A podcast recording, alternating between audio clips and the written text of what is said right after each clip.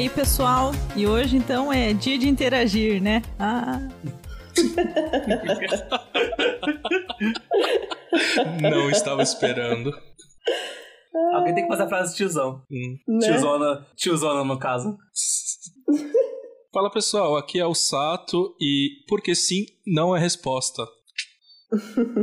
É, fala pessoal, aqui é o Ítalo. É, insiste em me ignorar e facilmente, quando me vou, você luta pra me ter de volta. Quem eu sou? No final do episódio eu conto. Nossa. É pra segurar vocês até o final. Porra. Oi, pessoas, eu sou a Mônica.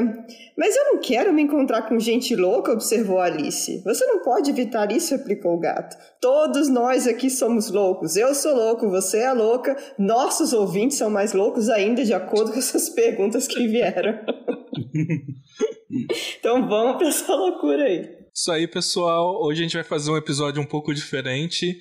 Uh, a gente não vai falar de um tema em específico, mas na verdade a gente abriu as redes sociais, o Twitter e o Instagram, para receber perguntas de vocês e sugestões de coisas para a gente conversar. Então esse vai ser um episódio mais para a gente debater algumas perguntas que fizeram para a gente e alguns temas que vocês estão sugerindo. Então é isso aí, vamos quebrar essa simetria em 3, 2, 1.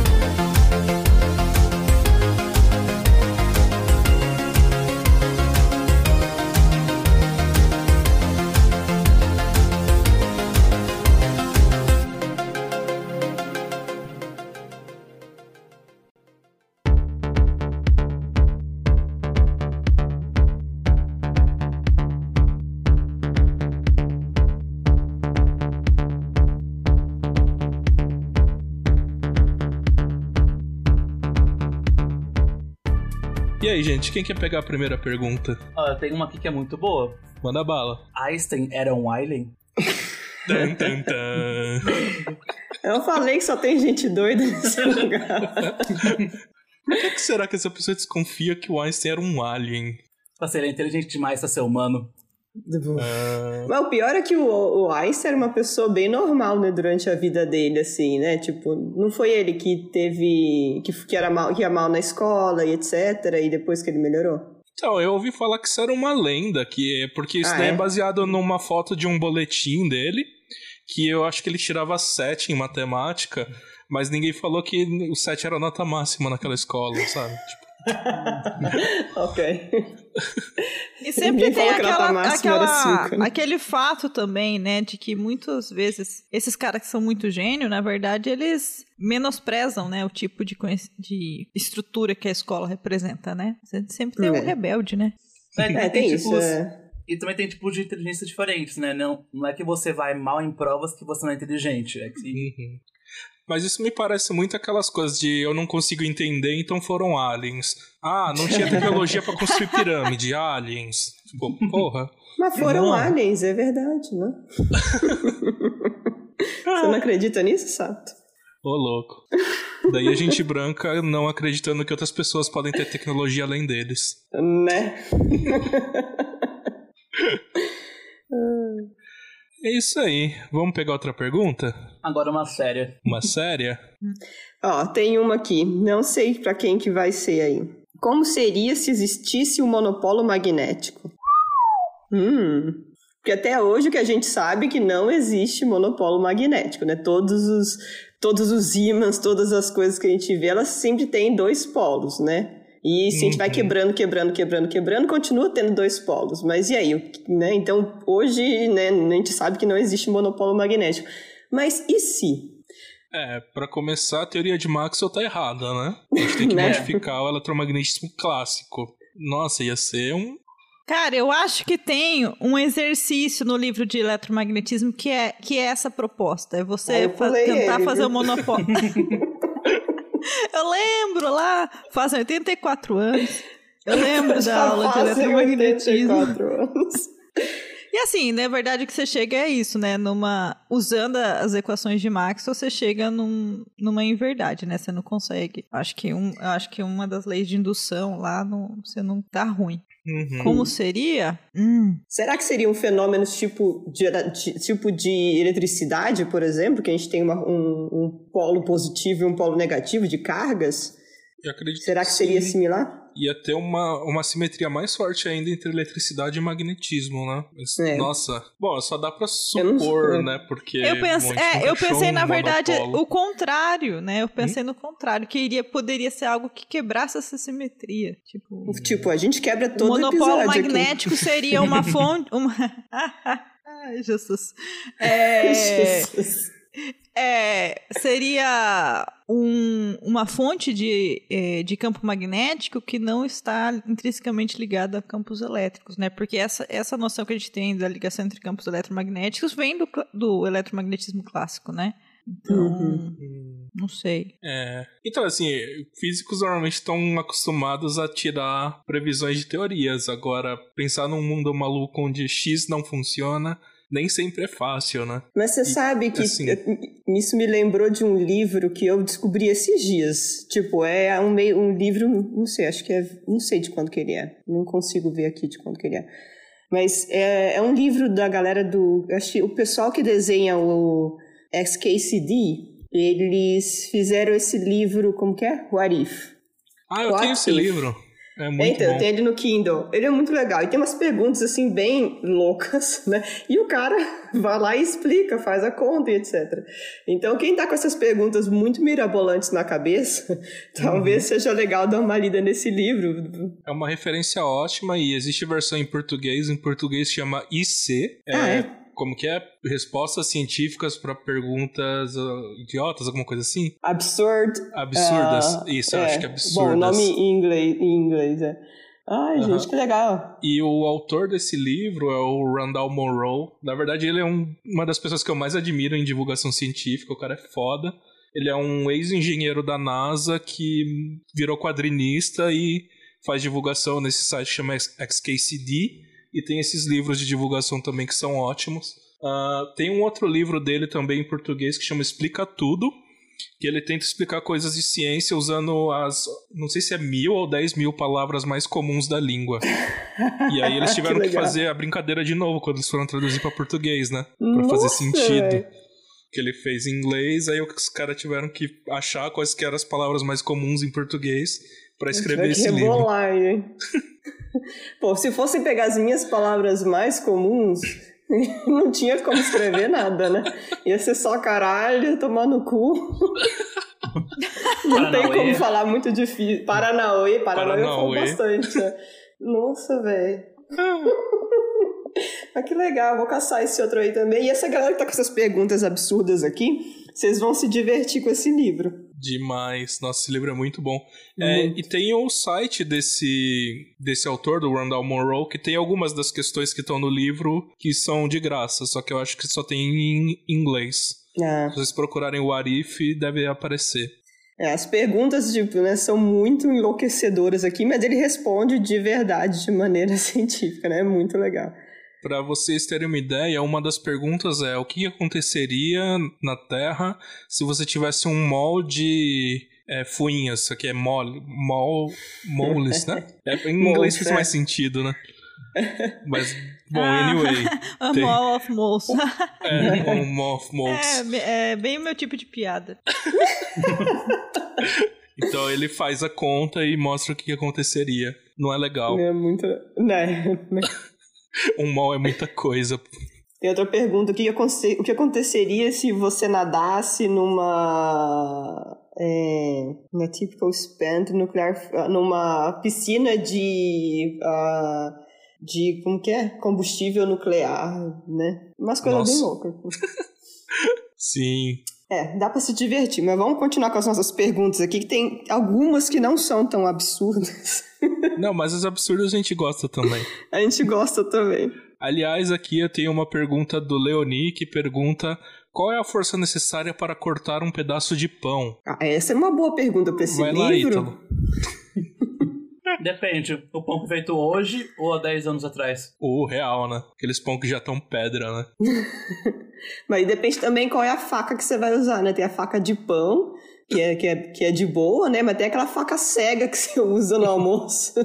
Então, isso é uma coisa interessante, né? Porque o que define se você vai cortar ou não não é exatamente a força, mas a pressão, né? Quando você tem uma faca cega, você tem uma área muito grande e aí você tá diminuindo a área conforme você afia a faca, né? Ah, É, mas tem um fator que- aí também, né? A faca pra cortar pão, ela não é necessariamente afiada, né? Ela é aquela de serra, né? Então, mas ela tem as pontinhas bem pequenininhas, justamente pra isso. é, né? eu acho que é pra, pra, é, É, pra ao mesmo- quebrar a crocância da casca, né? Então, Ah, é, tem então, isso mas também. Quando você tem uma coisa que é por fora é dura e por dentro é mole, né? E se usa essas Uh. facas de serra. Uh. Esse é o menino Pedro. O menino Pedro nem tá aqui. Que nem por fora Gente, eu se tava pensando, sei lá, num caqui, num tomate. Não. ah, Mas a- é, então, mas eu comecei a pensar Uhum. exatamente nisso. Pra cortar Tá. um legume, tipo um tomate, aí você tem que pegar uma, uma, uma lâmina é, contínua e afiadinha, super afiada, né? Porque daí realmente você tem que cortar de uma vez só, que nem cortar um peixe também, né? Pra fazer um sushi você precisa de uma lâmina super afiada. Debs Agora da você receita pega- de sushi. Pe- pegar essa faca pra cortar pão é um inferno, gente. Meu sonho é comprar faca de pão aqui em casa, viu? Ah, Eu tem comprei um kit aqui, aqui. bem barato, tá tudo enferrujado já, mas tá cortando. Inclusive, é mais fácil você cortar um tomate com uma faca de serra do que com uma faca que não esteja super afiada das Nossa, comuns. é verdade. Porque Verdade. se, se a sua faca não tiver muito afiada, tem esse problema. O, o tomate ele tem uma pequena superfície que é rígida e por dentro ele é mole. Então você faz pressão nessa superfície rígida, não a ponto de você é, cortar ela, mas a ponto de você esmagar o que tem dentro. Então você tá mais esmagando do que cortando. E por que, que a gente tá falando de culinária? Tomate esmagado não é legal. Porque a pergunta não, é sobre força, é sobre pressão. Sim. Não, a, pergu é, a pergunta dele foi de qual era a força necessária. A nossa resposta é não conseguimos responder isso com, É, as- com os Você dados tá que tentando você deu na cortar com uma pergunta. faca ou com uma colher? Não sei. Ou usando a força. E que pão que é, né? O pão é de hoje ou é o pão de semana passada? Aliás, tem uma resposta aqui no Twitter que eu achei ótima, que se o pão for de forma, a força é zero porque ele já tá cortado. Opa! Mas se quiser cortar ele em triângulos. E se É quiser que você tem que dar. Você tem que dar, você tem que cortar o sanduichinho, né? O triangulinho, né? É, Ah, sim. Por algum motivo místico, sanduíches em triângulo são muito melhores. É, então, né? Mas é. Eu, hein? é porque você acessa o recheio mais fácil. Hum. Será? Hum. É a minha teoria. Eu acho que é porque é fácil de segurar, não? Que o pão de forma é meio ruim de segurar, né? Ah, pra mim, acho que é só estético, mas parece mais gostoso mesmo. E aí, gente, quem vai mandar a próxima pergunta aí? Bom, eu tenho uma aqui. É, se som e luz não são matéria, eles são o quê? Tá, primeira coisa, luz não é matéria? Luz é, uai. É, Depende do que você está classificando como matéria, é, né? é, né? Depende do ponto de vista. Bom, eu considero matéria, né, a, a- partícula, a partícula, né? Tudo bem que É, ela não então, tem massa, mas... Do ponto de vista de física de 500. partículas, tudo que é constituído de partículas é matéria, incluindo radiação, né? Que- Exatamente. Daí, nesse caso, o som a gente sempre pode interpretar como um fônon, né? Que se propaga na, Uh. na- nos sólidos, Eita. né? Daí é uma Nossa, quase Foi muito- partícula, né? foi muito chique. E aí? Foi, foi muito Nossa, chique. eu achei Nossa. elegantésimo. Eu pensei que assim, É. você pode tentar o som como vibrações, mas não, foi um fônon. Um fônon. Nossa, que lindo. Pra quem não sabe, né, o que, que é fônon? Fônon é a partículazinha, né, que seria responsável por transmitir vibrações, né? É o quanta da vibração É do o quanto som, da né? vibração. É, é o equivalente do fóton, né, da, da, da radiação eletromagnética, mais para vibrações. Mas é É, importante. você pode pensar no paralelo entre as duas coisas, né? Tanto luz e som são ondas que se propagam. A, a- o que difere é a natureza da- desses tipos de onda, né? A luz é uma, é uma onda eletromagnética e o, o som é uma onda mecânica. A diferença mais essencial entre as duas é que o som precisa de um meio material para se propagar. E isso dá uma diferença aí nas propriedades dessa onda. Uhum. É, é importante falar essa história de quase partícula, né? O É. fônon é uma maneira de interpretar a vibração, sei lá, num cristal, por exemplo. Mas ele não pode existir sozinho, então ele não é uma partícula real, que a gente chamaria, né? Mas assim, é mais uma maneira de a gente usar a nossa teoria de partículas para outras coisas, que no final é, ajuda muito. basicamente fazer a quantização que a gente faz com a luz, a gente faz com a vibração do, já que você pensa que a luz é- é uma vibração, né? É uma onda, a gente e o som é uma onda, a gente também faz a quantização do som. E daí, só Onda, que tem onda, essa coisa, Onda, onda. que o som precisa sempre um meio para se propa- propagar. Uhum. Agora, se você quiser pensar de um jeito clássico, falar que matéria e luz e, sei lá, som são coisas diferentes, aí você vai falar só que elas são ondas, né? Ah, ondas de radiação ou ondas de pressão de ar, né? Ou pressão do meio. Mas quando a gente vai pra quântica, no final a gente fala que tudo é partícula e tudo é matéria. Inclusive, fônons, né, que são essas quase partículas de som, também estão sujeitos àquelas propriedades que a gente tipicamente atribuiria a, a partículas materiais, né? Por exemplo, momento. Fônons podem Uhum. colidir e ter momento. Eu devo dizer que, E transmitir momento. que eu ainda, ainda continuo surpreso com a resposta super elaborada da Débora. e que, se você parar pra pensar, a gente não respondeu nenhuma pergunta de verdade até agora. Porque, porque não são perguntas fáceis também. Não é como se... Não, é. Assim, às vezes quando você faz uma pergunta que acha fácil, a resposta é tão filosófica que não tem resposta. Quer É. ver? Eu tenho uma, uma pergunta maravilhosa aqui do Twitter, deixa eu achar ela. Ah, Ah, em nossa aí. defesa, a gente não preparou, né? A gente não fez um roteiro para todas as perguntas. A gente abriu essas perguntas ontem e estamos respondendo aqui ao vivo, né? Brincando de goleiro com vocês. Uhum. Eu acho que é uma coisa até interessante, porque senão fica parecendo que a gente sabe tudo e que, sei lá, somos enciclopédias humanas. Gente, nada disso. Tamo longe ser E sempre a gente tem que também é, pegar o conteúdo e tentar fazer de uma forma acessível. Às vezes você tem uma resposta, só que está num, assim, já é interpretado numa física que é muito mais elaborada, daí você tem que fazer de uma forma mais, mais mastigada ou, sei lá, mais acessível às pessoas, né? Eu achei a pergunta que eu queria achar aqui no Twitter. O Marcelo pergunta o seguinte: De acordo com a física, o que é a existência? O que é existir? Porra! Caralho, velho. Você quer que a Cara, gente isso é bem responda isso em filosófico, né? 20 Bem cartesiano, né?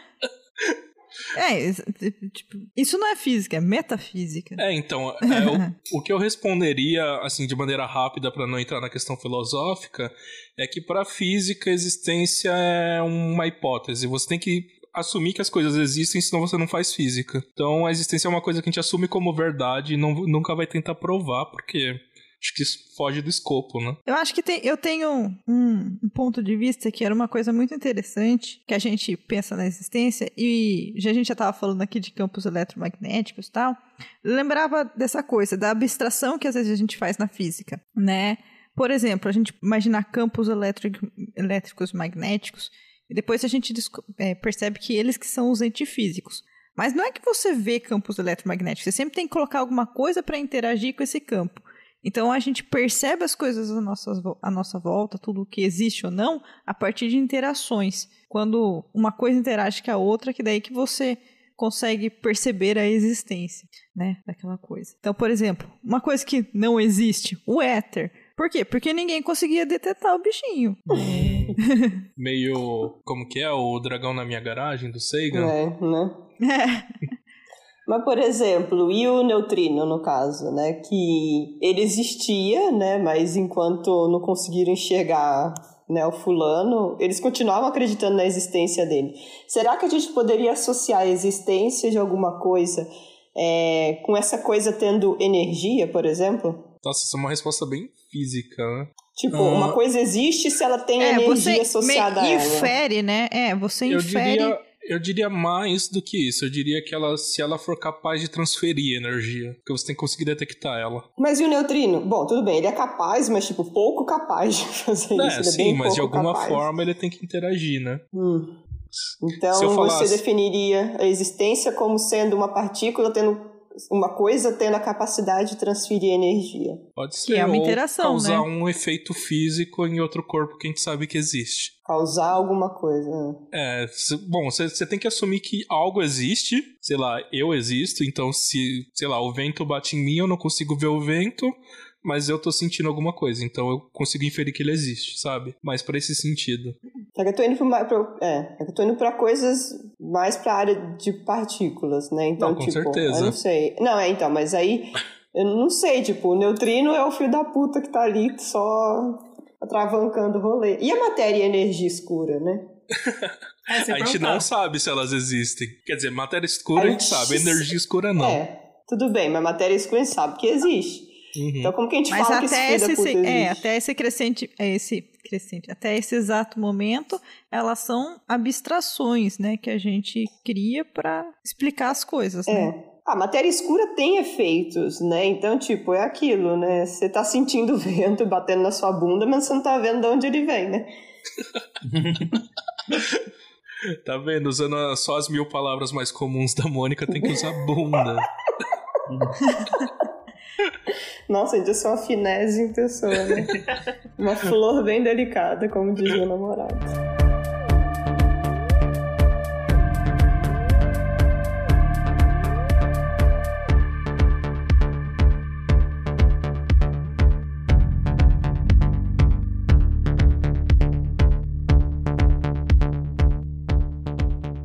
Puxa mais uma pergunta aí, Debs.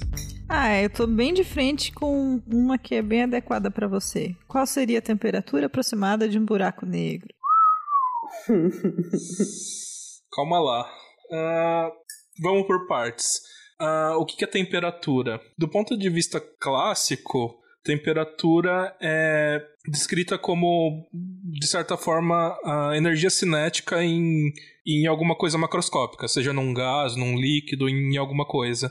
Então, tá, você tem um corpo que é constituído de matéria, e aí tem temperatura. E é, ela consegue transferir temperatura e blá blá blá e blá blá blá. Bom, a gente não consegue colocar um termômetro num buraco negro, né, para medir temperatura. Mas, ah, por acaso, buracos negros emitem radiação. Existe um efeito que a gente não mediu experimentalmente, mas a gente sabe a teoria dele, que chama efeito Hawking, ou radiação Hawking, que o corpo negro. em- Não, desculpa, que o buraco negro emite radiação. E por acaso essa é uma radiação de corpo negro, que a gente chama, que é a radiação que é emitida por corpos que possuem temperatura. Então dá para inferir matematicamente uma temperatura de um buraco negro. Vai depender de algumas coisas, do tipo o tamanho dele. Mas, assim, é, você tem que entender que não, a gente não tá falando de uma temperatura usual. E, assim, eu acho que não, não vale tanto a pena ficar pensando em temperatura, porque você não vai entrar lá no buraco negro e, sei lá, se bronzear, sabe? É mais nesse sentido de emitir radiação. Tá, eu sou total ignorante buraco negro. Em que faixa de, do espectro tá essa radiação emitida por um buraco negro? Ah, boa pergunta.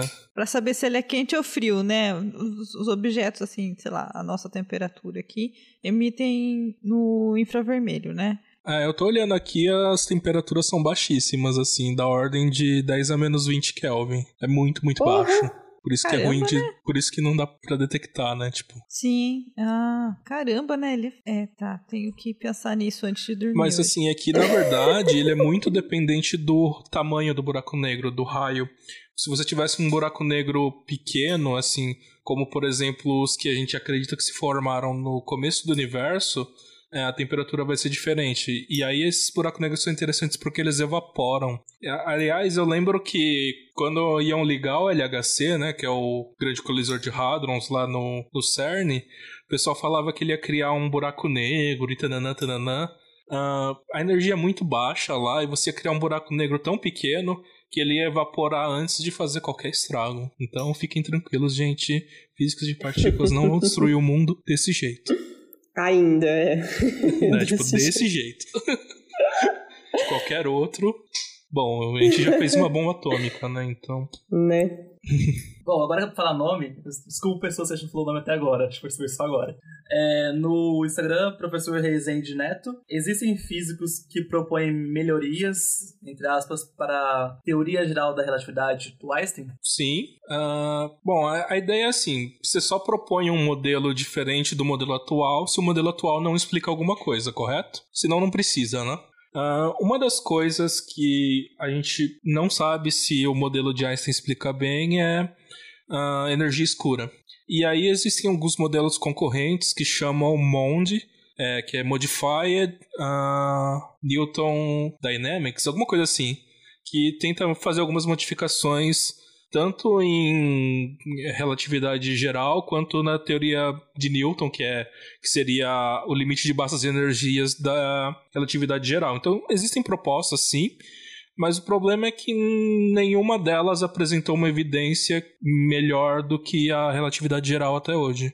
Mas bom, teórico sempre vai tentar fazer modelo diferente, né? Senão a gente perde emprego. Não, mas eu ia falar aqui que a gente não tava falando o nome das pessoas, né? Mas acho que a pessoa que perguntou que o, se o Einstein era o Alien, será que ele quer ter o nome divulgado? eu achei uma boa pergunta. É que assim, no Instagram especial não é divulgado, mas o Twitter é público, é. É, é público pra todo mundo. Ah, é verdade. É, tem isso, né? É, no. Instagram é tudo, é tudo em segredinho aqui pra gente. Desculpa, na Twitter, é Twitter. Twitter. Twitter.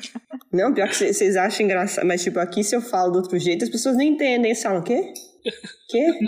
WhatsApp? WhatsApp é a pior coisa. WhatsApp. Nossa, É no zap, vem de é zap. É uma merda. Não, então, zap, e a galera zap. fica, o quê? Quê? Quê? Não entendi. Aí, caralho. O que é uma grande farsa, porque o americano não gosta nem de usar o WhatsApp, né, cara? Eita, eles não sabem. Bom, é, começa que eles não sabem o que que é esse rolê aí. Bom, enfim, mas eu só ia comentar de forma geral que eu acho que assim, eu, eu não sou disso daí, por isso que eu até joguei a bola aí. Mas assim, a gente, assim, lá no começo da física, a gente sabe que existe um desafio aí de unificar as teorias, né? Você tem várias. Você tem... Teoria de tudo.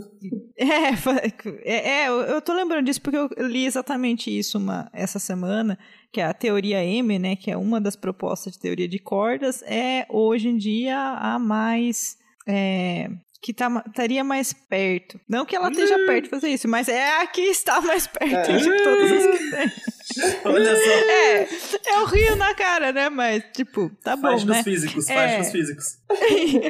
Mas, é, então, existe essa problemática, né, de você promover uma unificação de, das teorias que a gente tem. A gente tem a teoria quântica e a teoria da relatividade. Uma coisa que trata com coisas muito pequenas uma coisa que trata com coisas muito grandes, de maneira bem grossa.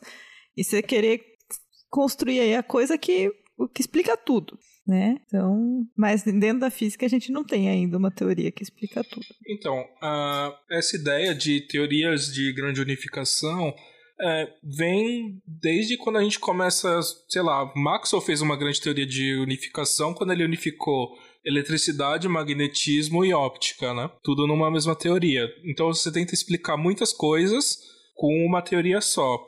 Mas, pro ponto de vista de partículas, o que a gente esperava é o seguinte: ah, a interação entre as partículas depende da, da energia que elas têm. Isso chama é, running couple. Eu não sei se existe um termo em português para isso, mas assim é como se a carga do elétron, por exemplo, mudasse quando você fosse para uma temperatura muito alta. E ah, os gráficos davam a entender que numa temperatura alta o suficiente, ah, todas as constantes iam ser, ter o mesmo valor, porque elas variam de maneira diferente. Então você não conseguiria eh, diferenciar essas interações. E você poderia falar que tudo é uma- a mesma interação e fazer os cálculos. Mas aí você está falando das interações que a gente consegue quantizar, né? Que é eletromagnética, forte e fraca. A história de a gente conseguir uma teoria quântica de gravitação é outra coisa que também está distante, viu? Enfim, o que não faltam são problemas para serem resolvidos em física. Isso é muito bom. Coitado do Lord Kelvin, né? Ah, sim, verdade, né?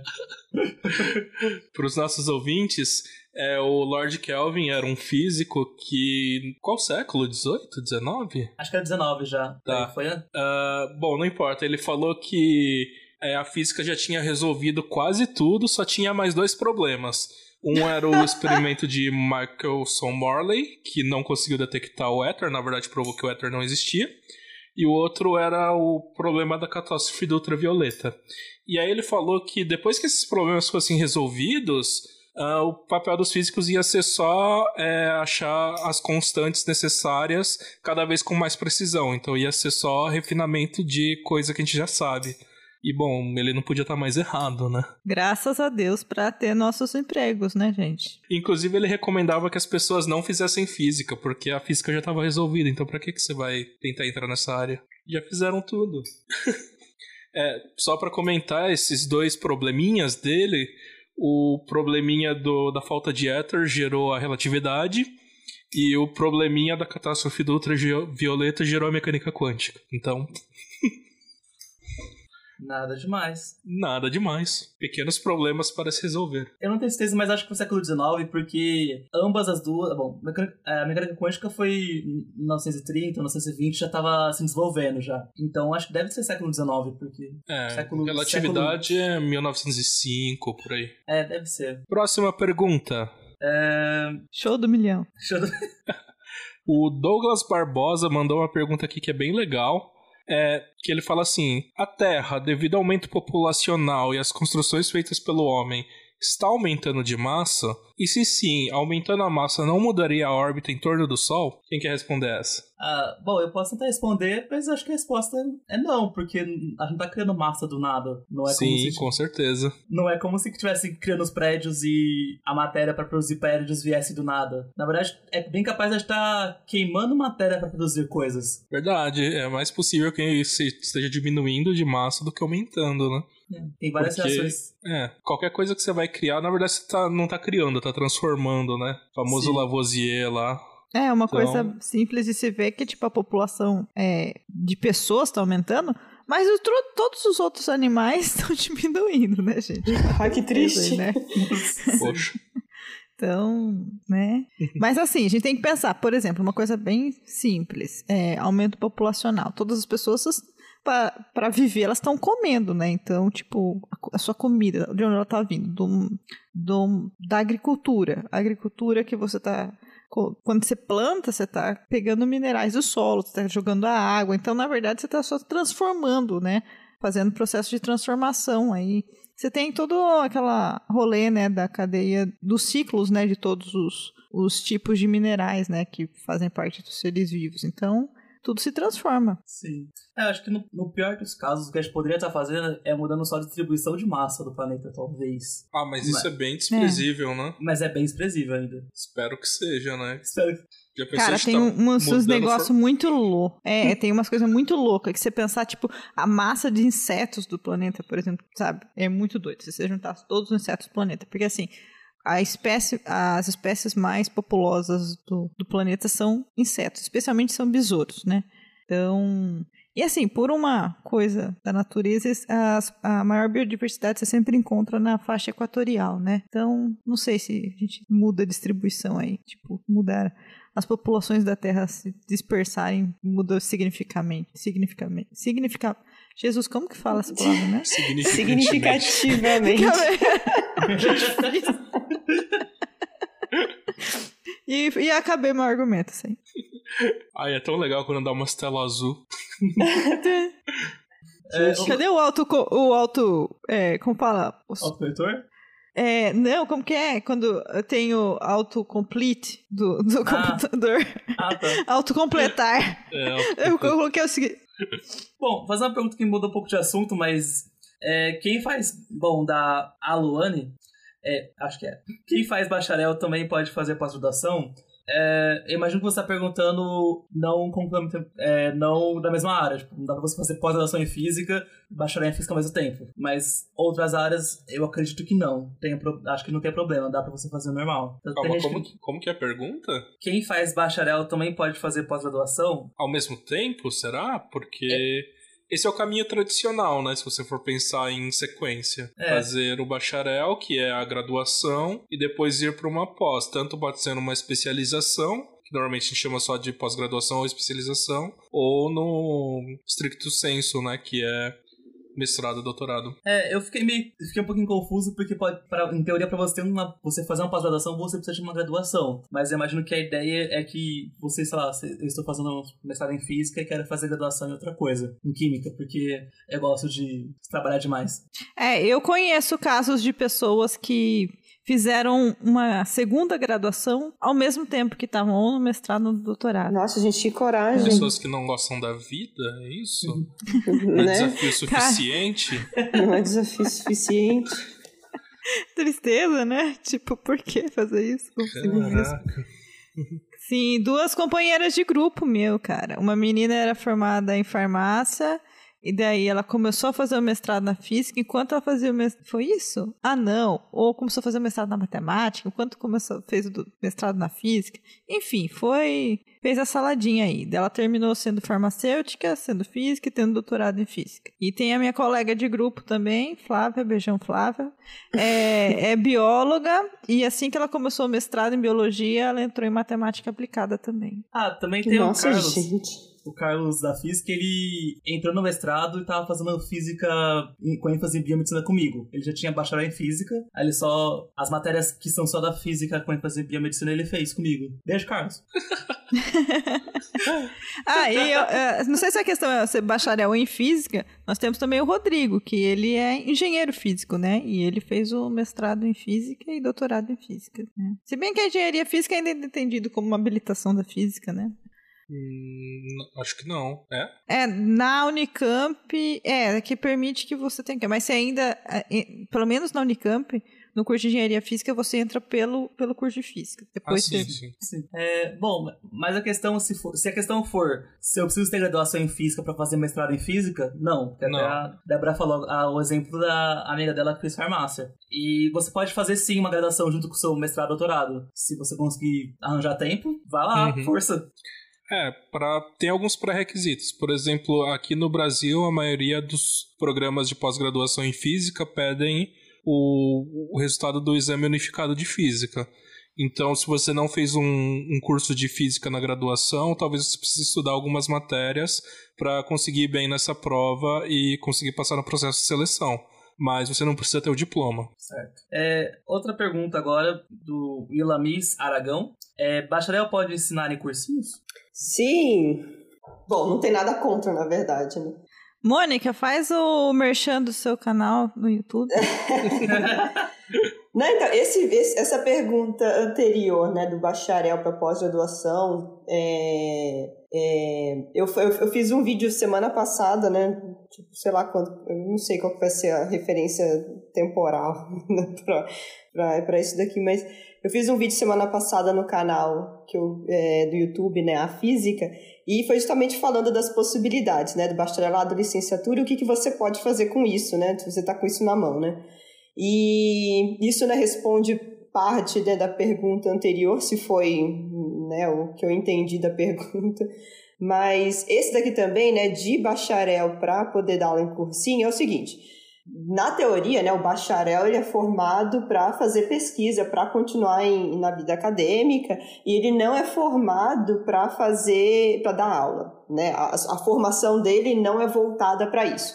O licenciado já é voltado para isso. Então, a formação da licenciatura é voltada né, pa, pra, para o ensino. Mas, é, no caso de cursinho, cursinho não é, não é nenhuma entidade ligada ao governo. Né? E o cursinho não é ligado ao MEC, não responde ao Ministério da Educação, são empresas né, particulares, é, ONGs ou sei lá o que, mas não responde ao Ministério da Educação.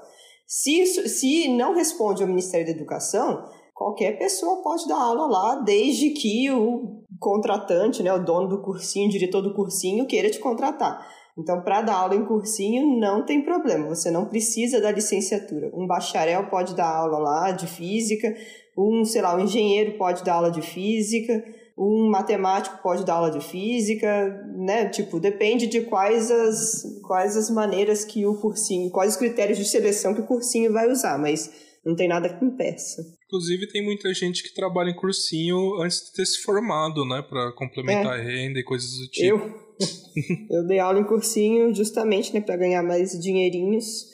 E foi uma época muito interessante também. Aprendi bastante coisa e etc. Mas é, é possível, não tem nada contra. Mas eu não posso dar aula em ensino médio, por exemplo, né? Que são coisas diferentes, né? O cursinho e o ensino médio são coisas diferentes. Muito bom. Ah, tem um aqui, ó, lá do Twitter. Dois objetos paralelos se movendo à velocidade da luz. Qual a velocidade relativa entre eles? é, isso daí é complicado. Objetos paralelos. Tá, se movendo à velocidade da luz. Ele quis dizer, tipo, dois carros andando paralelos, né? A velocidade da luz, provavelmente. Velocidade Bom, relativa entre eles. É, para começar, uh, só objetos que não têm massa podem chegar na velocidade da luz. E o problema é se você colocar um referencial em um objeto que está se movendo à velocidade da luz, ele vai ver tudo parado, não é isso? É, é assim, a gente usando, na verdade, o, o senso, parece que realmente você vai, a velocidade relativa entre eles é zero. Mas. É... é que quando chega com velocidade da luz, as contas ficam. É, é, é bem estranho, um porque dá, assim. Dá um. Na verdade, eles não vão se ver, né? É, então, porque assim, todo objeto abaixo da velocidade da luz vai parecer parado. Agora, um exatamente na velocidade da luz. Como que um fóton enxerga outro fóton? É porque, na verdade, a gente não costuma colocar um referencial em cima de um fóton, né? É, é não é algo muito isso. comum. Eu não sei nem se uhum. dá, porque quando você vai fazer as transformações de Lorentz. Ah, não sei, eu precisaria pensar rabiscar umas contas aqui para ver se eu chego numa conclusão. Mas de bate-pronto não consigo responder. Olha que loucura. Parece uma pergunta tão simples, né? Mas de, encaraminhola nosso cérebro. Na verdade, é? eu né? lembro que o Einstein ele falava que isso daí era uma das motivações dele para é, desenvolver a teoria da relatividade restrita. Ele se imaginava em cima de um raio de luz e tentando imaginar como que ele veria as outras coisas. Mas isso, isso me parece meio anedótico, assim. Eu não sei nem se aconteceu mesmo, se foi o Einstein que falou isso. Se o Einstein fez essa pergunta, eu não sei. Mas eu lembro de eu, mais nova, me perguntar esse tipo de coisa, sabe? Tipo, uhum. Porque eu sou tão genial quanto o Einstein. Talvez eu seja um alien também.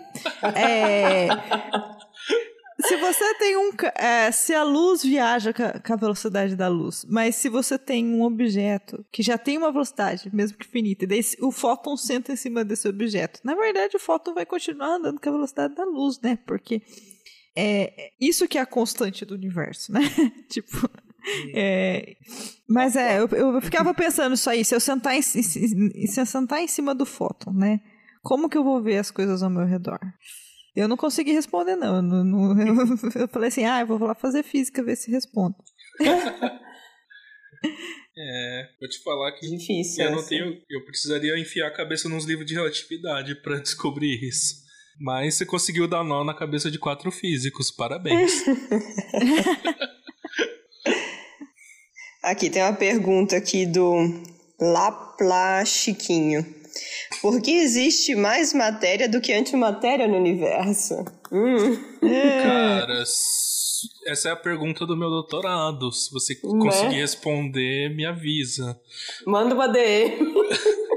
Cara, isso, isso é um tipo de pergunta que consegue ganhar Nobel se você explicar e convencer as pessoas. Porque se você pensar, não tem nada que não tem motivo pra gente supor que isso aconteceu na criação do universo, né? É, é bem mais uh, sensato supor que quantidades iguais de matéria e antimatéria foram criadas no começo, né? Então tem que ter algum mecanismo durante a evolução para ter sobrado mais matéria do que antimatéria. Agora, qual mecanismo? Tem diversas propostas, mas nenhuma que está sobressaindo as outras.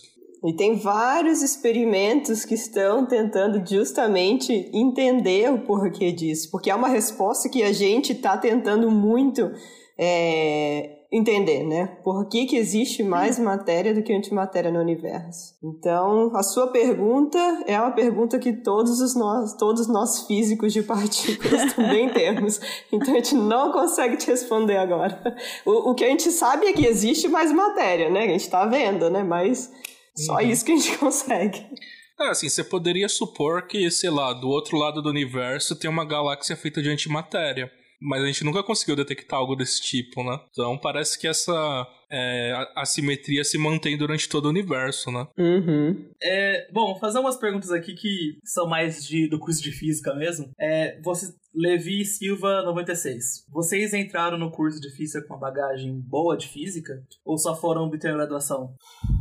Define a bagagem boa de física. É, tipo, mandar bem na um escola. estudante médio do, do ensino médio, sim. Ah, sim. Mas assim, boa nível graduação, não. é longe de. Assim, Ah. é. Fala. Não, eu acho que tipo, a única bagagem assim que não, não era minha, mas reparei que outras pessoas tinham, quem tinha fez, feito curso técnico é, parecia ter uma, uma facilidade em algumas matérias muito pontuais, mas não necessariamente no física de maneira geral. É, isso que eu, que eu ia falar.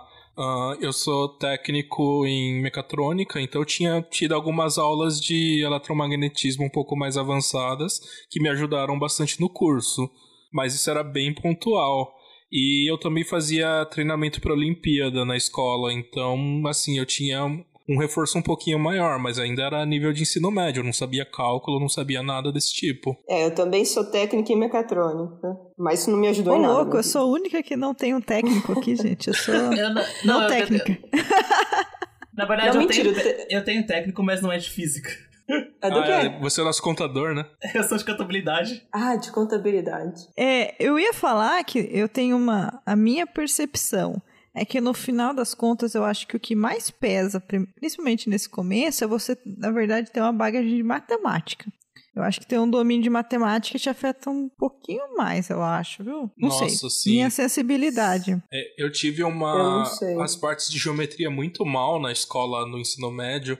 Eu apanhei tanto em, sei lá, geometria analítica, cálculo 2, essas matérias que precisam de visão espacial, era péssimo, assim. Tive que correr atrás, pra caramba.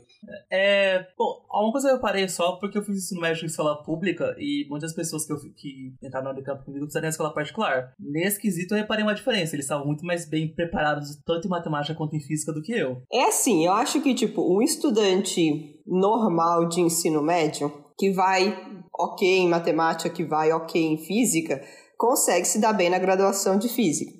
É aquilo, vai depender de você, do seu esforço, da sua vontade, do seu saco de ficar sentado estudando, né? Mas um estudante normal, que vem com uma, né, um estudante né, normal, normal mesmo, tipo, é, um estudante que vem, né, com uma bagagem sólida o suficiente, consegue fazer um curso ok, de, consegue fazer um curso bom de física. Tipo, você não precisa ser um gênio no, ens- no ensino médio para poder fazer física.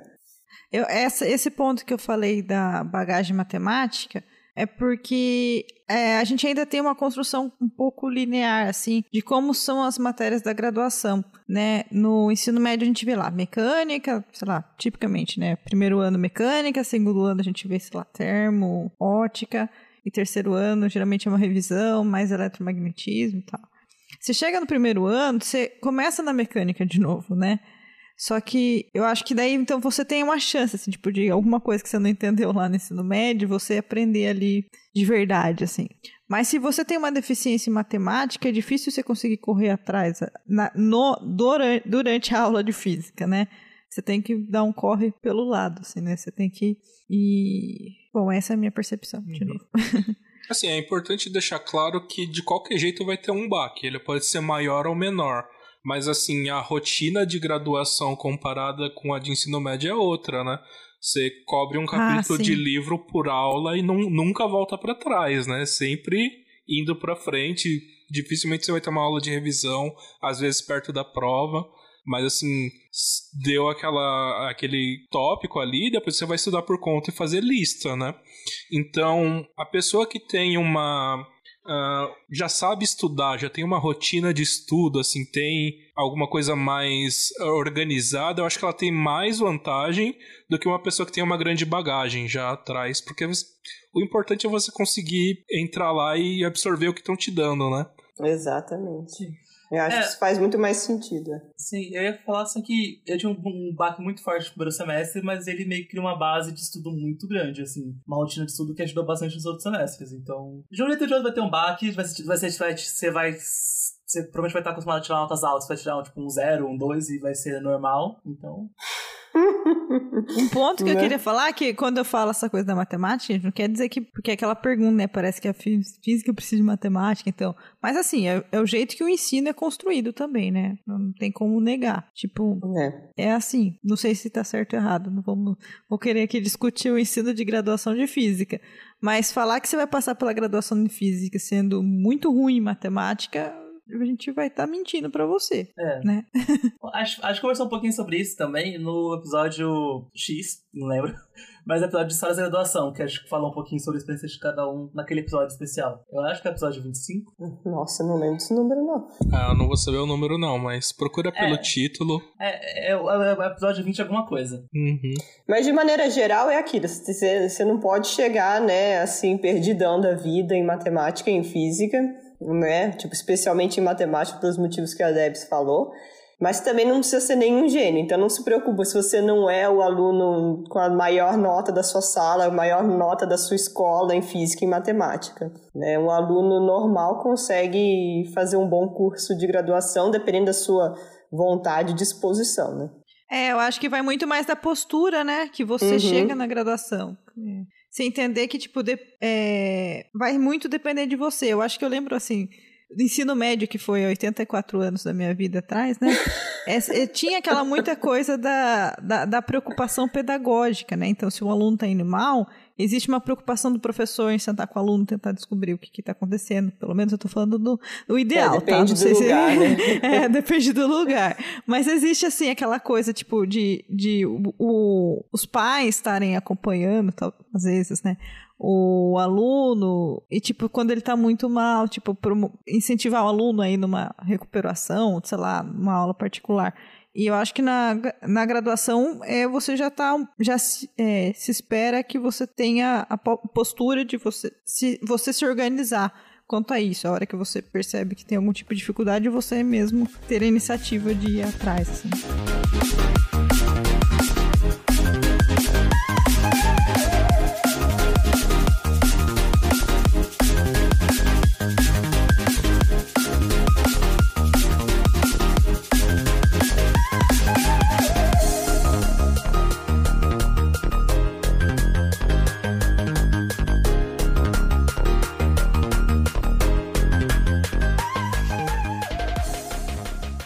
Quais dicas pra quem está no começo da graduação e pensa em fazer divulgação científica? Já que Uh. você participou lá do Alma Física, que tinha muito aula de graduação. Uhum. Olha, divulgação científica é muito legal e ultimamente está sendo vista como uma das possibilidades de carreira de físico. Eu estou vendo algumas universidades abrindo cursos de ah, matérias sobre divulgação. Então, se você puder, na sua universidade, tiver alguma matéria desse tipo, é interessante. Se não, é, você- bom, você tem que escolher primeiro um público e um meio, né? Ah, se tem uma ideia de que divulgação científica é falar com todo mundo, e isso é mentira. Não existe nenhuma comunicação que vai chegar em todo mundo. Então você tem que escolher que público você quer atingir para adequar a sua linguagem e ah, preparar, escolher um meio melhor. Por exemplo, ah, você não vai fazer, sei lá, divulgação no jornal para jovens. Jovens não leem o jornal impresso, né? Então você tem que pensar nessas coisas. E, bom, você tem que gostar do que você faz, né? Então tentar passar essa, essa paixão que você tem por algum tópico de ciência, né? Ah, o que eu recomendo é tentar consumir materiais de divulgação, mas não prestar atenção só no assunto, mas como ele está sendo passado, qual que é o formato que o cara escolheu. Por exemplo, aqui a gente, como que a gente está falando, como que é a divulgação em podcast, por exemplo, esse formato aqui de mesa de bar que a gente tem e ir adaptando conforme ah, o, o que você gosta e o que é adequado para o seu público. Fazer um comentário aqui também, que eu não sei quais de vo- se você, alguns de vocês aí, mas eu tenho a formação em licenciatura também, né?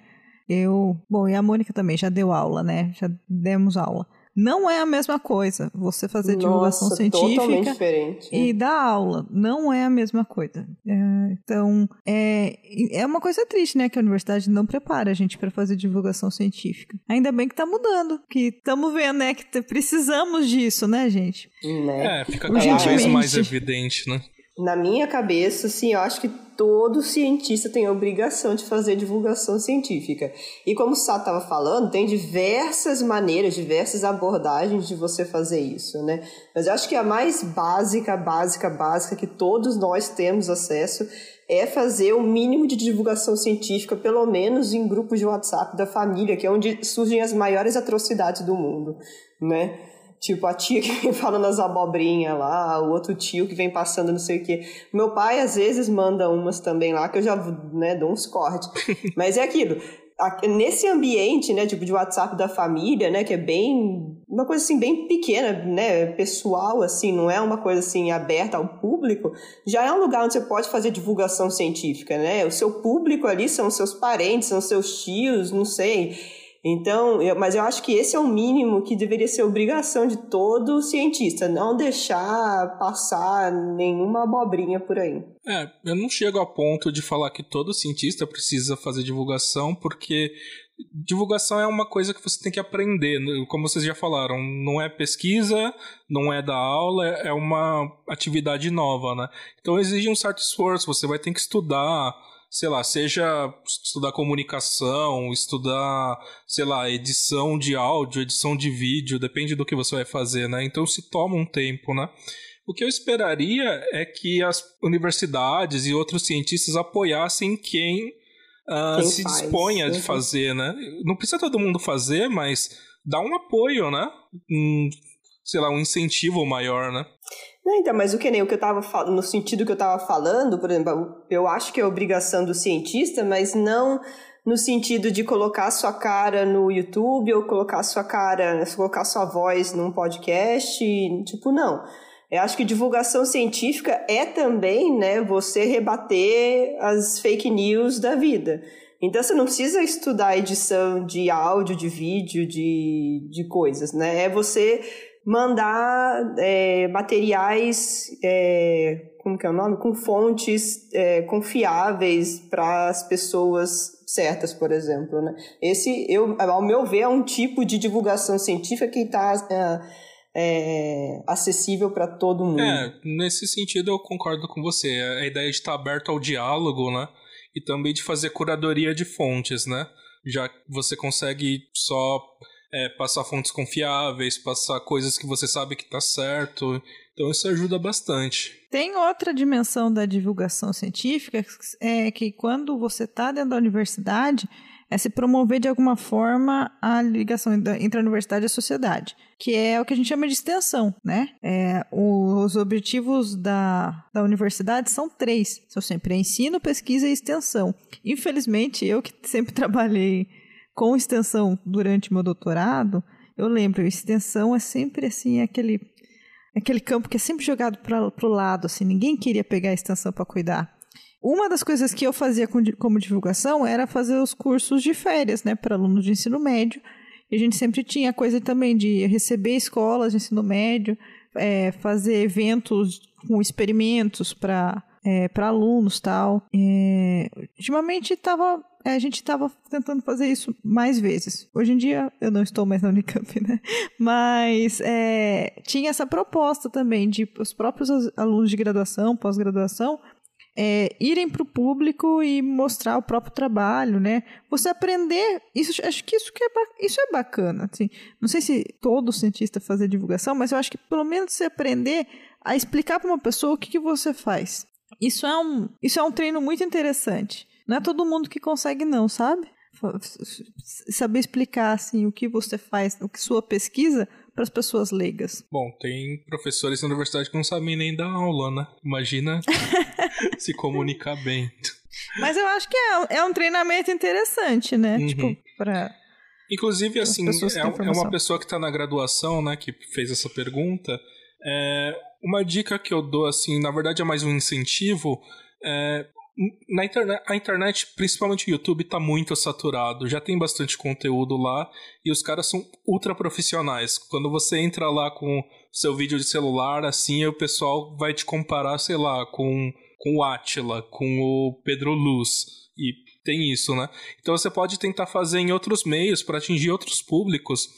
E uma coisa que é bem efetiva e bastante recompensadora é o que a Deb estava falando de fazer é, divulgação olho no olho, coisas ao vivo. Claro que a pandemia agora não tá deixando, mas essas coisas são super legais. Feiras de ciências, é, demonstrações, observações do céu, essas coisas são muito, mais, muito legais e são muito efetivas para quem participa. E de ciência já participei achei bem legal, assim. Eu me senti muito inteligente.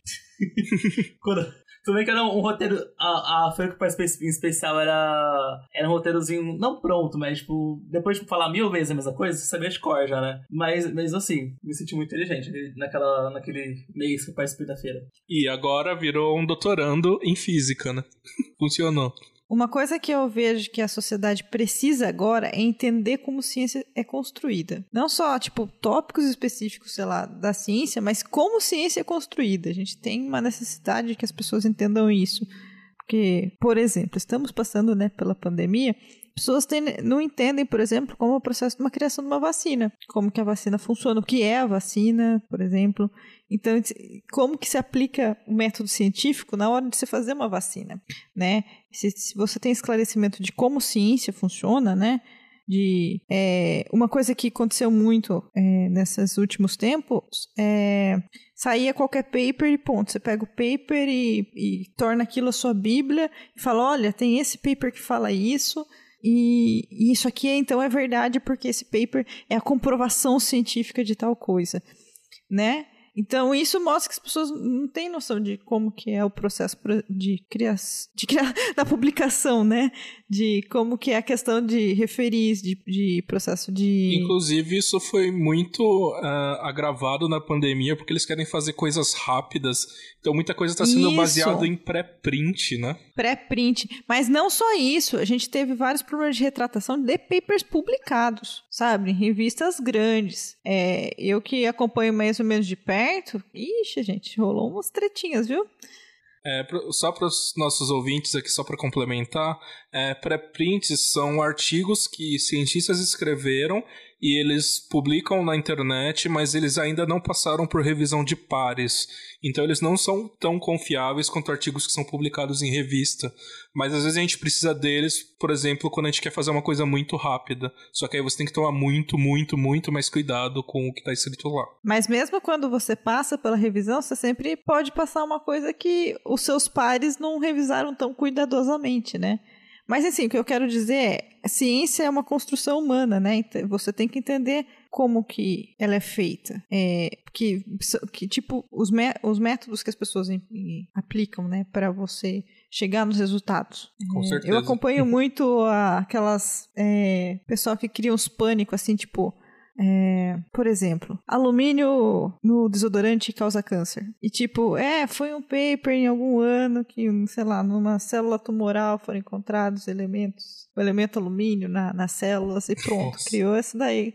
Esse daí, então, daí você tem que entender que não foi um processo in vitro, que não é bem assim, né? Porque tem água no tumor, quer dizer que a água causa câncer. Não é assim. É, Enfim. É que tem, tem muita gente também que pega esse tipo de coisa para querer comprovar o ponto dela, porque teve um artigo de uma pessoa falando uma coisa que, que fala o que você quer, mas tem um monte de outros artigos que é, descreve, é, é, descreditam que você, aquele artigo, mas é aquela, a, a pessoa fala assim, ah, mas esse artigo aqui ó, fala isso, então ó, tá certo. Acho que é só entender que não existe comprovação científica, né? O que a gente tem são evidências, são fatos, né?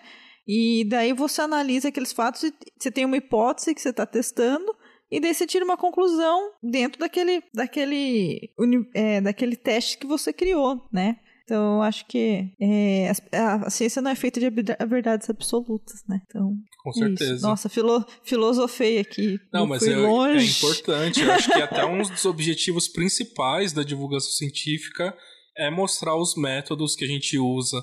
Porque senão fica só quem grita mais alto, né? A gente fala complicado, aí as pessoas que são charlatões também falam complicado igual a gente. Como que a pessoa vai saber a diferença, né? Então ela precisa ter essa distinção, né? Isso é muito importante. Então vamos terminar com uma polêmica aqui. Então tem algumas perguntas aqui, pelo menos no Insta, né, que estão girando em torno desse assunto que eu acho que dá um pano para manga, né? Bom, eu vou pegar aqui do Soul with a, with a Smile. Né? Como se manter motivado para seguir carreira acadêmica no Brasil? Eita. Eita. Tinha uma mais simples aqui perguntando, né, se a, se a normal era a reação da força-peso. mas. É, mas essa... daí você pergunta se então... seu professor de. Essa daí ia ser rapidinha a resposta. Bom, mas só para falar a resposta da normal não é reação do peso, não. A normal não é reação do peso, mas vamos voltar para a carreira científica aqui. Não, essa é a resposta. não, não, respondi. Calma aí, calma aí, calma aí. Uh, não. Nossa, Nossa gente. Que isso? Hello, son. Eu tava louco pra usar esse efeito. Nossa, vai cair perfeitamente. Joel, é você? Mas essa é a resposta. Como que faz pra motivar? Não. Ah, como que faz pra motivar? Não. essa é a resposta válida pra duas perguntas. Ai, Ai não, não. É, não mas... temos é uma pergunta é muito pessoal, é muito pessoal pra cada um, mas que tristeza. É. é, é difícil, né, gente? A gente, né, é complicado. É complicado, mas ao mesmo tempo, essa situação absurda que a gente tá passando de pandemia mostra o quão importante é para a gente investir em ciência, né? Mostra o quão importante a gente é investir em pesquisa no país. Então, eu não sei, talvez esse momento de pandemia, esse momento de desespero, especialmente, né? sirva de motivação para a gente continuar com a pesquisa que não pode parar. Acho que a, quando a gente vai para ciência, a gente já vai com uma motivação pessoal muito forte, né? Não sei de vocês, eu não entrei é, na carreira acadêmica, científica, para ficar milionária, né? Não foi pela fama e pelo dinheiro? Não mas eu entrei foi. pra isso. Não. Não, por isso que eu falei, aqui. é eu, sou eu. Ah, tá, é, tá sou bom. eu, né, gente? Eu, tô, eu sou um achei caso que fosse aí, comum né? tipo... isso, achei que fosse comum, que medo. Mas existe, assim, eu acho que um, um, pouco da satisfação pessoal, né? Quando você gosta de ciência, você tá num ambiente que, que te motiva isso, no caso, o ambiente que motiva isso é você tá trabalhando com pessoas bacanas, tipo, sabe, é, às vezes a vida assim tá difícil, né? A gente tá lidando aí com a pandemia, mas você, você conversa com a pessoa e tem uma ideia interessante para desenvolver, um problema para ser resolvido. Isso é motivador. Então. Mas é... ao mesmo tempo é desmotivador, né? Você tá fazendo sua pesquisa linda e maravilhosa, aí você perde bolsa, aí seu grupo perde também dinheiro. É, é muito complicado, é uma balança que é, é muito pessoal, complicado. né? Não, é, eu só coloquei assim: o que motiva? O que não é. motiva é uma montanha gigantesca. Mas ainda existem elementos que motivam, entendeu? O que ah, não sim, motiva né? é um, uma barreira de potencial gigante. Mas, tipo, existem ainda coisas que motivem, que, começa aí, né? Tipo, tá de você gostar de ciência. É, de ser felizinho fazendo ciência. o que eu responderia é que a carreira de cientista é um trabalho como qualquer outro. Então, assim, a motivação vai ser muito pessoal. Pode ser satisfação em fazer determinada pesquisa ou trabalhar com determinado assunto, pode ser o seu ambiente de trabalho, pode ser várias coisas.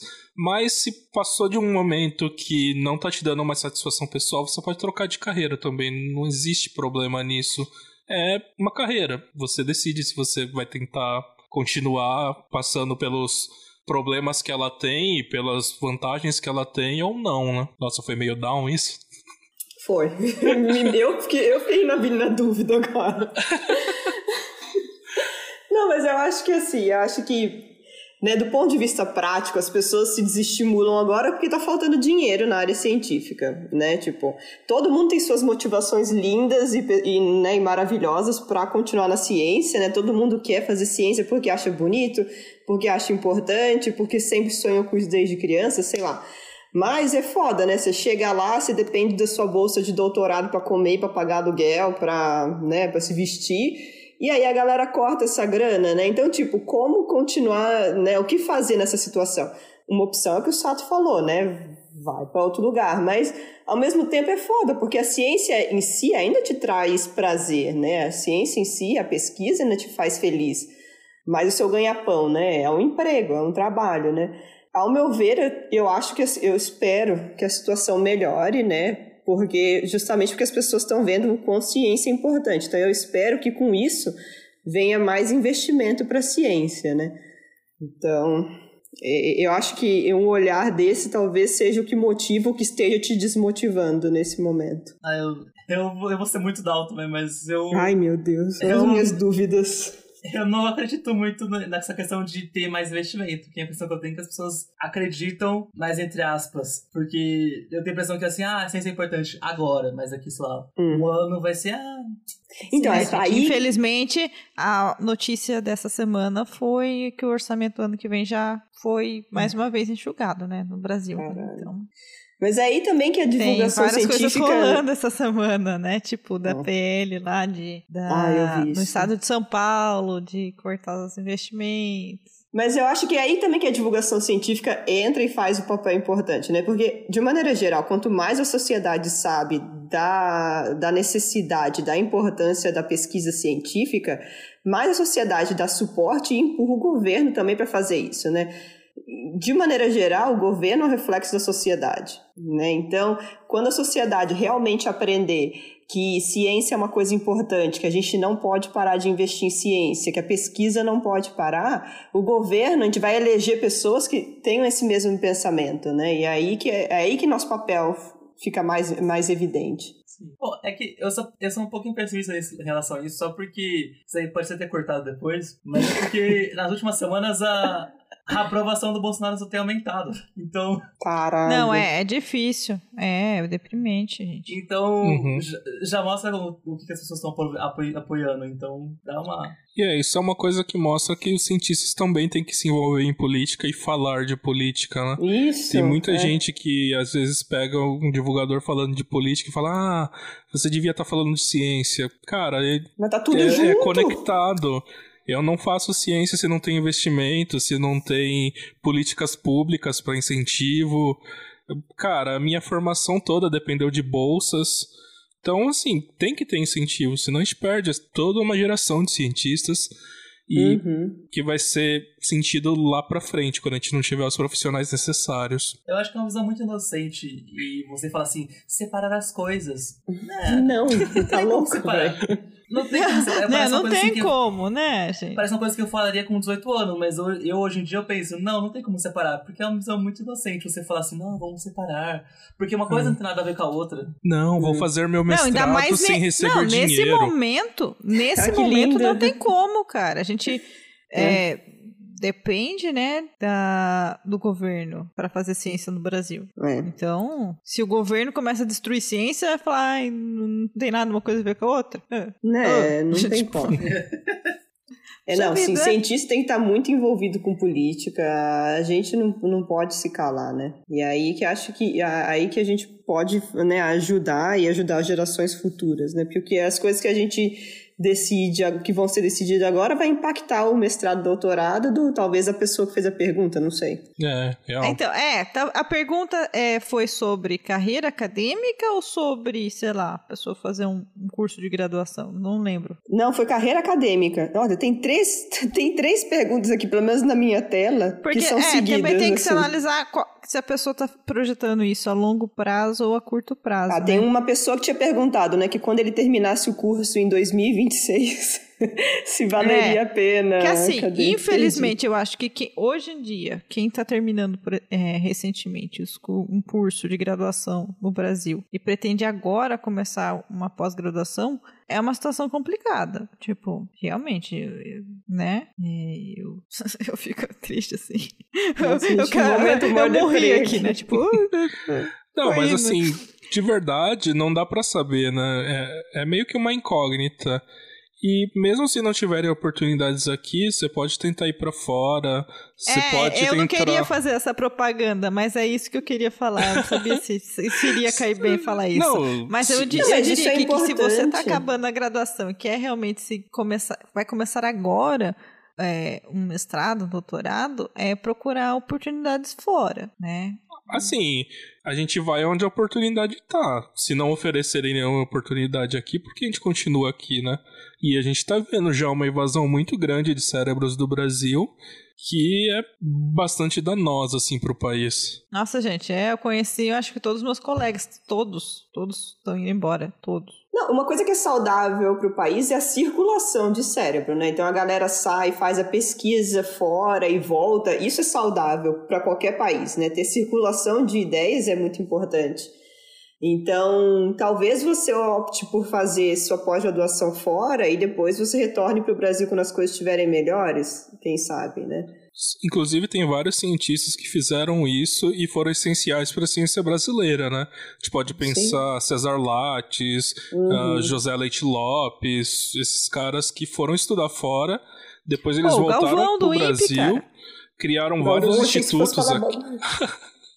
como o Centro Brasileiro de Pesquisa Física, uh, o IFGW, que é onde a gente fez graduação, e diversos outros centros de pesquisa aqui no Brasil. Então você pode Não, ter um é muito rico, né? Você muito forte se você volta, Brasil. né?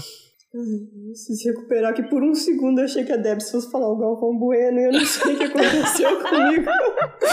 Eu comecei a vingar os gatos. Ai, gente, a pessoa. Mas é, então, eu acho que assim, a curto prazo, agora, se a pessoa, tipo, precisa começar ano que vem, é. Infelizmente a recomendação é sair, sair do Brasil, né? Tipo, nesse momento. É. Porque. Ou então, se você é conseguir bolsa, né? Se você conseguir bolsa em universidades brasileiras, vai e aí tenta fazer parte da pesquisa do lado de fora para fazer contatos e etc. Né? Porque também é, é muito complicado você investir, você aplicar para pós-graduação fora do país, né? Pelo menos aqui nos Estados Unidos é muito caro. É, é difícil, é caro o processo. Para você aplicar, você tem que pagar para aplicar. Então isso já é complicado, né? Mas então, tipo, presta, se você quer muito a, né, a vida acadêmica, para essas né, as suas provas de pós-graduação né, no Brasil, se você tem condições para estar fora etc. Uma coisa é aquilo, né? Quem seguir carreira acadêmica, eu acho que nunca vai ficar sem emprego, né? Pode ser que não na carreira acadêmica, mas a carreira acadêmica consegue te formar para outros cantos. O profissional da física, ele é muito adaptável. Acho que foi essa palavra que a Debs usou em algum momento, né? Nossa, então, tem muito tem mercado que amigos absorve. nossos agora trabalhando com machine learning, programação. Exatamente, banco também. Banco. Tem vários episódios Data aqui no science. podcast, né, sobre uh, os, as, os, diferentes caminhos, né, que o físico é, então, pode é, fazer. É, é. Inclusive, o físico ele é bem preparado. Conectando com a resposta, algumas respostas anteriores, divulgação científica começa a se tornar uma carreira aqui no Brasil. Eu espero que se torne mais profissionalizada e tenha empregos formais, mas é algo que possivelmente cresça no futuro. Uhum. Quem sabe a gente ganha uns trocados. E ó, gente, modelos matemáticos, ó, tá, tá, tá rolando assim umas vagas, né? Porque agora tá em voga, né? Colocar o Covid em tudo, então. É trending. Trending. Tá, tá, tá, tá nos trend topics. É. Mas 2026 nunca se sabe, né? Gente, quando eu comecei o doutorado em 2011 era Ciência Sem Fronteiras, agora é Brasil Sem Ciência, né? Nossa, Mudança, Essa frase assim matou. Nossa! Nossa, já acabou o episódio, falou! Nossa, e pior que eu tô lembrando do tanto Mas de é, né? colegas que foram para fora com Ciências Sem Fronteiras. Cara, é, Ai, é, então, gente. quando eu comecei meu doutorado, tava tipo, eu decidi não fazer meu doutorado fora, tipo, falei, não, vou ficar aqui, tá bombando o Brasil, gente, tá maravilhoso.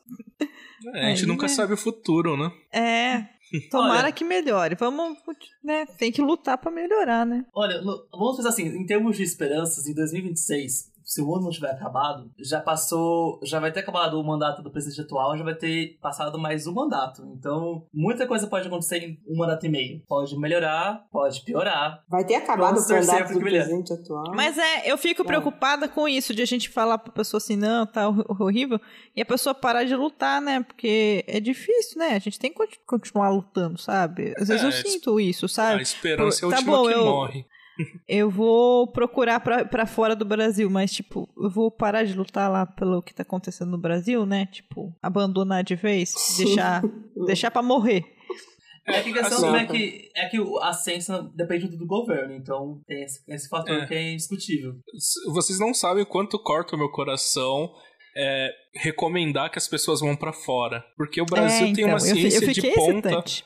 fortíssima e tem tudo para ser ponta em várias linhas de pesquisa. Em física a gente é muito forte, em outras áreas também. E assim, acaba deixando de ir para frente, a gente acaba perdendo liderança em várias áreas por falta de investimento. Isso é triste, assim, sabe? É, mas tipo, a gente não tá recomendando que as pessoas vão todas para fora, né? Aí, tipo, segue seu coração e seu cora... tem várias opções para o seu coração decidir, né? Uma delas Pelo é menos procurem fora, né? se informar sobre, sobre é. essa opção. É. Eu acho que, no final das contas, tem, o pensamento que eu queria, que eu, que eu queria passar, que eu acho que a gente passou, é, ciência é muito legal, tenta investir em ciência, mas investir, eu digo até divulgar ciência no seu grupo pessoal, mas vamos ser realistas. A situação do país é essa, pode mudar, pode não mudar, mas é importante ter esperanças, mas é importante também mas ser depende... realista. Depende da gente também mudar É. ou não, né? Sim. Então, cada um vai plantando o seu pouquinho que puder fazer e etc. Que em algum momento eu espero que a gente consiga eleger um governo melhor que olhe para a ciência no Brasil e volte a fazer investimentos, etc. Aquilo que o Sato falou, o Brasil tem um nome muito bom, gente, um nome muito respeitado em ciência, em física, em física de partículas também. Todo lugar que a gente vai, as nossas universidades são reconhecidas. O pessoal conhece os professores, o pessoal conhece pesquisa- pesquisadores. Então, tipo, se perder investimento, a gente perde isso. A gente perde isso tudo. Mas eu tenho fé que a gente vai conseguir melhorar isso. É, eu acho que, voltando lá à pergunta que era sentido de motivação, é, é fé e esperança, um pouco disso também, né? Acreditar que vamos melhorar e que a gente não vai ter mais um ministro que é vendedor de travesseiro, sabe? O ministro que, foi- que fugiu do Brasil. Ah, esse é, é o outro. Nossa, esse é o outro. gente. É, a gente tá bem servido, né? Com, essa, com esse discurso motivador dos futuros docentes do Brasil ou do mundo afora, fechamos o nosso episódio.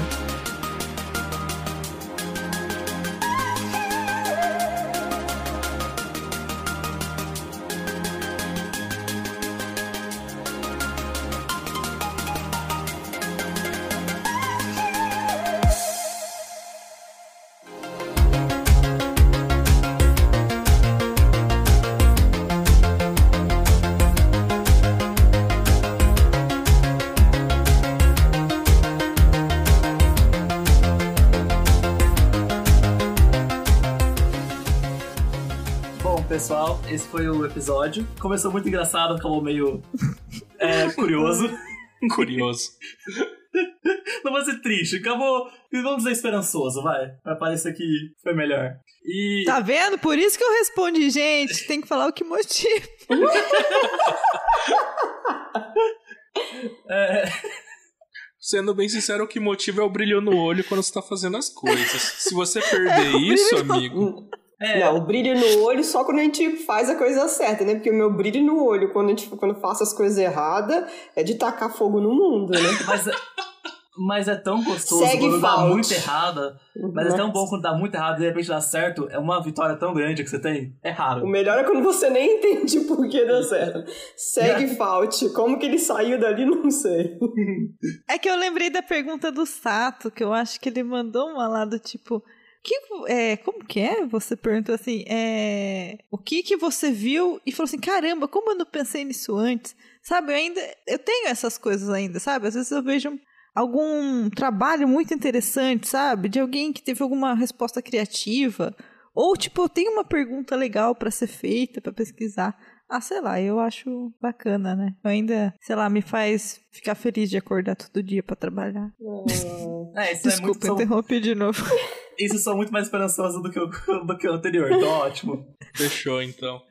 É, muito obrigado por ter ouvido o episódio, se você ouviram até aqui. É, esse episódio foi um pouco Ah, diferente. tem que foi mais- agradecer as, per- as perguntas, né? Tem que agradecer Sim, a sim. interação de todo mundo que mandou Obrigado por ter pergunta. mandado perguntas. Foi um episódio bem diferente. A gente tentou ser um pouco mais uma conversa. Sempre tenta ser uma conversa, mas hoje foi realmente uma conversa. A gente não fez nenhum tipo de roteiro. A gente foi pegando as perguntas e respondendo. Algumas a gente não soube responder. Isso é normal. A gente não precisa saber tudo, gente. Ninguém é uma. É a Wikipédia, é um antro do conhecimento infinito. A gente tem. Pode não saber as coisas. Só se é normal é, é a, a reação ao peso. É, esse é, é, esse é bom saber. É- Essa martelam a gente antes da gente entrar na faculdade, né? Bom, então, é, sigam a gente no- nas redes sociais, no Twitter, que é Physicast, no Instagram, Physicast Underline Oficial, no Facebook. E caso vocês queiram mandar também dúvidas, qualquer uma das redes sociais. A gente costuma responder sempre, às vezes dá uma. A gente esquece. Ou às vezes tá naquelas partes do. Principalmente no Instagram que tá em, em solicitações de mensagem, a gente às vezes demora pra ver, mas a gente vê sim. Porque lembro que tem uma pessoa que reclamou, comigo, reclamou no Instagram esses dias que a gente não respondia. mas ele tava no limbo aí. Mas a gente responde sim. E é isso, gente. Falou. Tchau. E a, res- Beijo. a resposta lá da sua, da sua frase inicial. Ah, é verdade. A pergunta, a charada era. Nossa, a insiste- pessoa vai ter que usar, vai ter que escutar até o final mesmo, até o último segundo. Eu vou repetir a pergunta porque ele, nem eu lembro mais. Insiste em me ignorar, insiste em me ignorar, e finalmente, quando me vou, você luta para me ter de volta. Quem eu sou? O tempo. Ah, Uh. Tempo. Muito bom, profundo. Valeu apenas duas horas pra ouvir essa resposta? Que shade! depois dessa. Depois desse, desse episódio. Ah, Bom, é isso, gente. Até a próxima. E se vocês gostarem, de repente a gente faz uma nova versão de resposta, perguntas e respostas. Um beijo. falou. Tchau.